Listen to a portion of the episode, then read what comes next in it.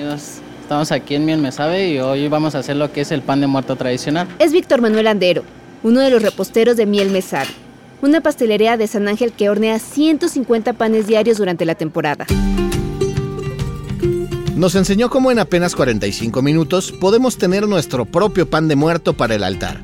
Además con ingredientes que están en cualquier cocina o que podemos conseguir hasta en la tiendita. Puede agarrar el día que esté emocionado, pues decir, voy a hacer mi pan de muerto y se avienta a hacer su pan de muerto sin problema. Simplemente póngale mucho amor, cariño, que todo va a salir bien. También fuimos hasta la Escuela de Gastronomía Mexicana para que su director, Edgar Salgado, nos contara la historia de este alimento tan importante en las fiestas. El pan en la ofrenda significa el muerto como tal. Estos huesitos que están en forma de cruz son los huesos del muerto y la bolita que está en la parte superior es el cráneo del muerto, ¿no? Edgar nos explicó que la fiesta de muertos es una mezcla de la cultura mexica con lo que se trajeron los españoles en la colonia. Desde luego que antes de la llegada de los españoles tenemos festividades muy eh, marcadas. Ya hay antecedentes que en el reino de España se consumían ciertos panes para honrar a los muertos. Esta manera de entender la fiesta mexicana de los muertos, la vida triunfa porque no termina la vida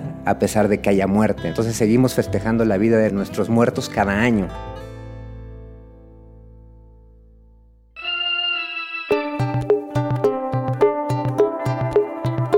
¿Cuál es el origen del pan de muerto? ¿Por qué es tan importante en el altar? ¿Cuál es la receta tradicional y las más audaces? Aquí te lo vamos a contar. Yo soy Ode del Pino. Y yo Javier Bravo. Bienvenidas y bienvenidos a Ruta Didi. Iniciamos nuestro recorrido. Esta vez nos bañamos en harina para hacer pan de muerto.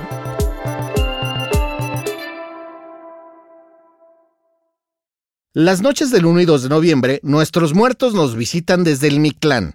Para recibirlos, colocamos en un altar su foto, junto a la comida, bebida que más les gustaban y hasta sus vicios. Este altar tiene un origen prehispánico. A los que acababan de morir les ponían de ofrenda lo que necesitaban para su viaje al más allá. Solo que esta vez el recorrido es en el sentido inverso. Es ese agasajo que le vamos a brindar a nuestros seres queridos, a nuestros difuntos, para que a la hora que vengan a ese altar, ¿no? que los estamos llamando con el incienso, con el cempasúchil, con las velas prendidas, puedan tener esas cosas que le gustaban. Vamos a ver moles, vamos a ver arroces, que sí, la copita de mezcal, si el café, si los cigarros, en fin, esos gustitos que tenía el muerto para que cuando vengan durante esta noche, pues se sientan apapachados.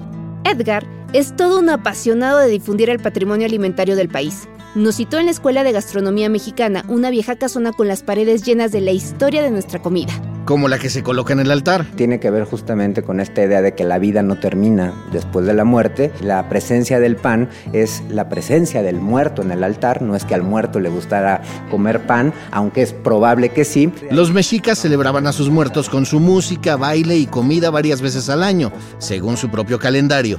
Porque para ellos no era lo mismo morir en batalla o durante el parto Distinto inframundo, distinta fecha. Con la colonización, los españoles trajeron sus crucifijos e impusieron sus propios días, el 1 y 2 de noviembre, que es cuando celebran a todos los santos y a los fieles difuntos. Aunque para ellos eran días de rezos, luto y silencio. En las clases populares e indígenas de México, la fiesta no paró. Y ya con la independencia se volvió una señal de identidad. Los españoles también trajeron el pan, porque antes aquí puro maíz. Cuando leemos crónica de esa época por los españoles y vemos la palabra pan, aquí hay que tomar en cuenta que nuestra mente o nuestro paladar recurre a cosas que ya conocemos. Entonces ven algo que se asemeja a un pan y le llaman pan.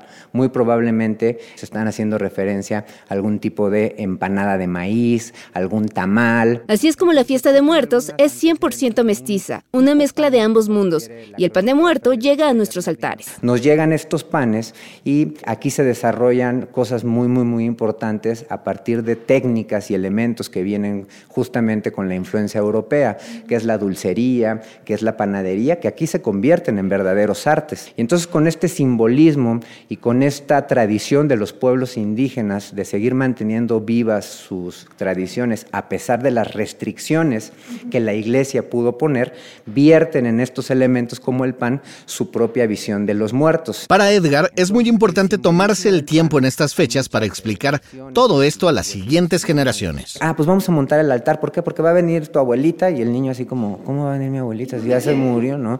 Entonces no les enseñamos como todo ese simbolismo, cuál es el objetivo, la historia y el trasfondo cultural que tienen las fiestas. Después de conocer la historia del pan de muerto en la escuela de Edgar, ya estaba lista para hacer el mío. Así que manejé hasta San Ángel para que Víctor me enseñara en miel me sabe. Por eso a Odette se le pegaron las sábanas para entrenar con Meli, la maratonista. Y yo estaba indispuesto para este episodio. Creo que salí perdiendo. Miel me sabe es una panadería de dos pisos llena de pasteles enormes que huele a galleta y azúcar. Tiene una vitrina llena de pancitos y tartas que tan solo de verla, de verdad, se te hace agua a la boca. Además de Víctor, que es el repostero que nos enseñó la receta del pan de muerto, también nos recibió Omar Olavarrieta, uno de sus dueños, que nos contó cómo gracias a la venta a través de Didi Food consiguieron sobrevivir en la pandemia e incluso abrir otra sucursal. La gente ya nos conocía a través de ese canal. Cuando llega la pandemia no nos fue tan complicado que la gente aceptara que fuese a domicilio. Tuvimos muchísima gente que a través de aplicaciones incluso tuvimos que crecer. Además del pan de muerto tradicional, también le meten creatividad año con año. ¿Qué hace de especial el pan de muerto aquí? Este año tenemos un pan de muerto sabor a guayaba, pero aparte existen varios rellenos de un mousse de café de olla, de guayaba con camote. El año pasado tuvimos uno que era de ceniza de maíz. Le da un sabor como ahumado y este lo puedes combinar muy bien, por ejemplo, con nata. ¿Cómo pude perderme esta visita? Yo ya pensando en guardarte uno para cuando te viera. Se va a escuchar raro. ¿Cuánto vive un pan de muerto? Entre dos y tres días es lo máximo que puede estar un pan de muerto en condiciones aceptables. Lo mejor es recibir un pan recién hecho. Eso es lo más sabroso. Víctor ya tenía todos los ingredientes puestos sobre la mesa de la cocina. Necesitamos huevo, leche, levadura, nuestros agentes saborizantes y aromatizantes que son ralladura de naranja, agua de azar, sal, mantequilla, harina y azúcar. Agarren papel, lápiz, porque aquí va la receta de un pan de muerto. Para esta receta, Víctor utilizó medio kilo de harina, 150 gramos de leche, lo mismo de azúcar, dos huevos, 100 gramos de mantequilla y 15 de levadura. Tenemos la levadura, le vamos a agregar unas dos cucharaditas de harina, dos cucharaditas de azúcar. Y Una vez bien integrado, la dejamos descansar unos 10 minutitos para que la levadura se active. Entonces, y se tapa, ¿verdad? Así es. Mientras en nuestro bowl vamos a ir colocando ya todos nuestros ingredientes, que sería harina, azúcar, huevo, sal, mantequilla y nuestra ralladura de naranja y nuestra agua de azar. Y todo a la batidora durante 15 minutos. Y si no tienes este aparato, ¿en qué lo puedes hacer? Se puede hacer totalmente a mano, sin problemas. Requiere de fuerza, dedicación y se llevaría un poquito más de tiempo, alrededor de unos 40 minutos a una hora, dependiendo la energía que uno le ponga. Sigues mezclando, ¿no? ¿Ese qué es huevo? Así es. Aquí ya tenemos los huevos. Esta es la sal. ¿Cuánto orden? ¿Y ahorita qué le vamos a poner? Le vamos a agregar lo que son la- la- el agua de azar y la ralladura de naranja. Víctor aprendió a amar la cocina en su propia casa, pero el pan de muerto fue cuando se formó como cocinero. Mi mamá es amante de, de la repostería y por eso fue que me surgió el amor por la cocina. Mi mamá nunca llegó a hacer el pan hasta que yo llegué a hacer mis experimentos ya que estaba en la escuela estudiando. También dentro de la cocina existen muchísimos mitos. ¿Qué tan cierto es que realmente debes de tener buena mano para la masa? Más que buena mano es ponerle siempre cariño a lo que uno hace, porque todo esto lo estamos preparando para otras personas. La cocina para mí es eh, la expresión de amor hacia el prójimo. Si uno no lo hace con amor, entonces estamos perdidos y simplemente estás haciendo cosas por hacer. Y más cuando lo que estás preparando es para apapachar a los que se nos adelantaron. Una vez que la masa subió, Víctor me mostró la parte más divertida, convertir un pan normal en un muertito. Le vamos a poner ya nada más los huesitos encima.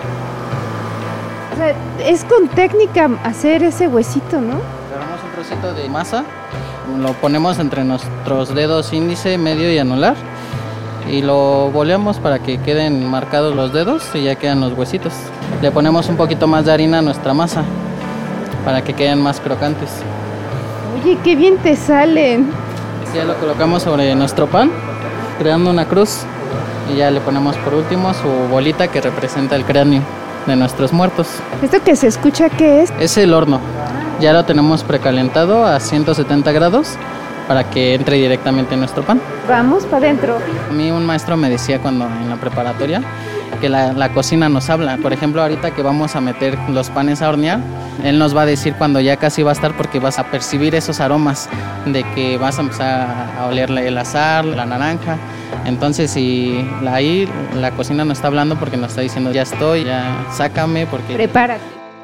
Después de 15 minutos, cuando ya estaba bien doraditos, Víctor se puso el guante para abrir el horno. Ya se acaba de salir nuestro pan de muerto. Ya le ponemos mantequilla por encima, mantequilla derretida. Lo dejamos que seque un poquito y lo espolvoreamos con azúcar. Y ya es así tal cual queda nuestro pan de muerto. Y se queda secando. Ajá, así es. Tan tan, ya quedaron. Con un kilo de masa sacamos 10 panes de buen tamaño. Y como soy tan buena compañera, hay que mandarle a Javier, que no vino a esta ruta porque el muchacho se nos enfermó. Pero vamos a mandarle un pan de muerto por la aplicación. ¿Cómo sería? Me metí en Didi. Pulsé abajo en el segundo icono de la derecha donde aparece comida. Escribí miel me sabe en el buscador. Le di clic en el pan de muerto y como ya estaba ahí mismo, elegí lo que elaboramos para el episodio. Lo recibí apenas 20 minutos más tarde y me lo zumbé con un chocolate. Recién salido del horno, más fresco imposible, Javier.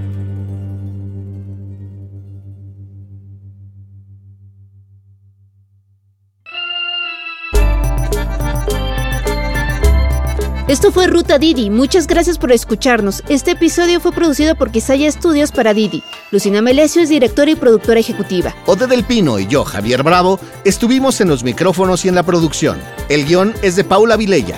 En la producción también estuvieron Paula Vilella, Irene Rosales y Sara Carrillo. El diseño sonoro y el tema musical son de Carlos Jorge García y Tiger Love. Los ingenieros de grabación en el estudio fueron Manuel Vargas Mena, Gabriel Chávez y Mateo Pineda de Sound Mob Studio. Por Didi, Marisol Hurtado es la encargada de comunicación en el sector de movilidad y Gerardo Arriola es analista de comunicación. Y para que conozca las promociones vigentes de Didi y cheques términos y condiciones, entra a la página mexico.didiglobal.com. ¿Te gustó Ruta Didi? No olvides darle clic al botón de seguir en cualquier plataforma en la que te guste escuchar tus podcasts, porque estamos en todas y es gratis. Nos vemos la próxima semana. Bye.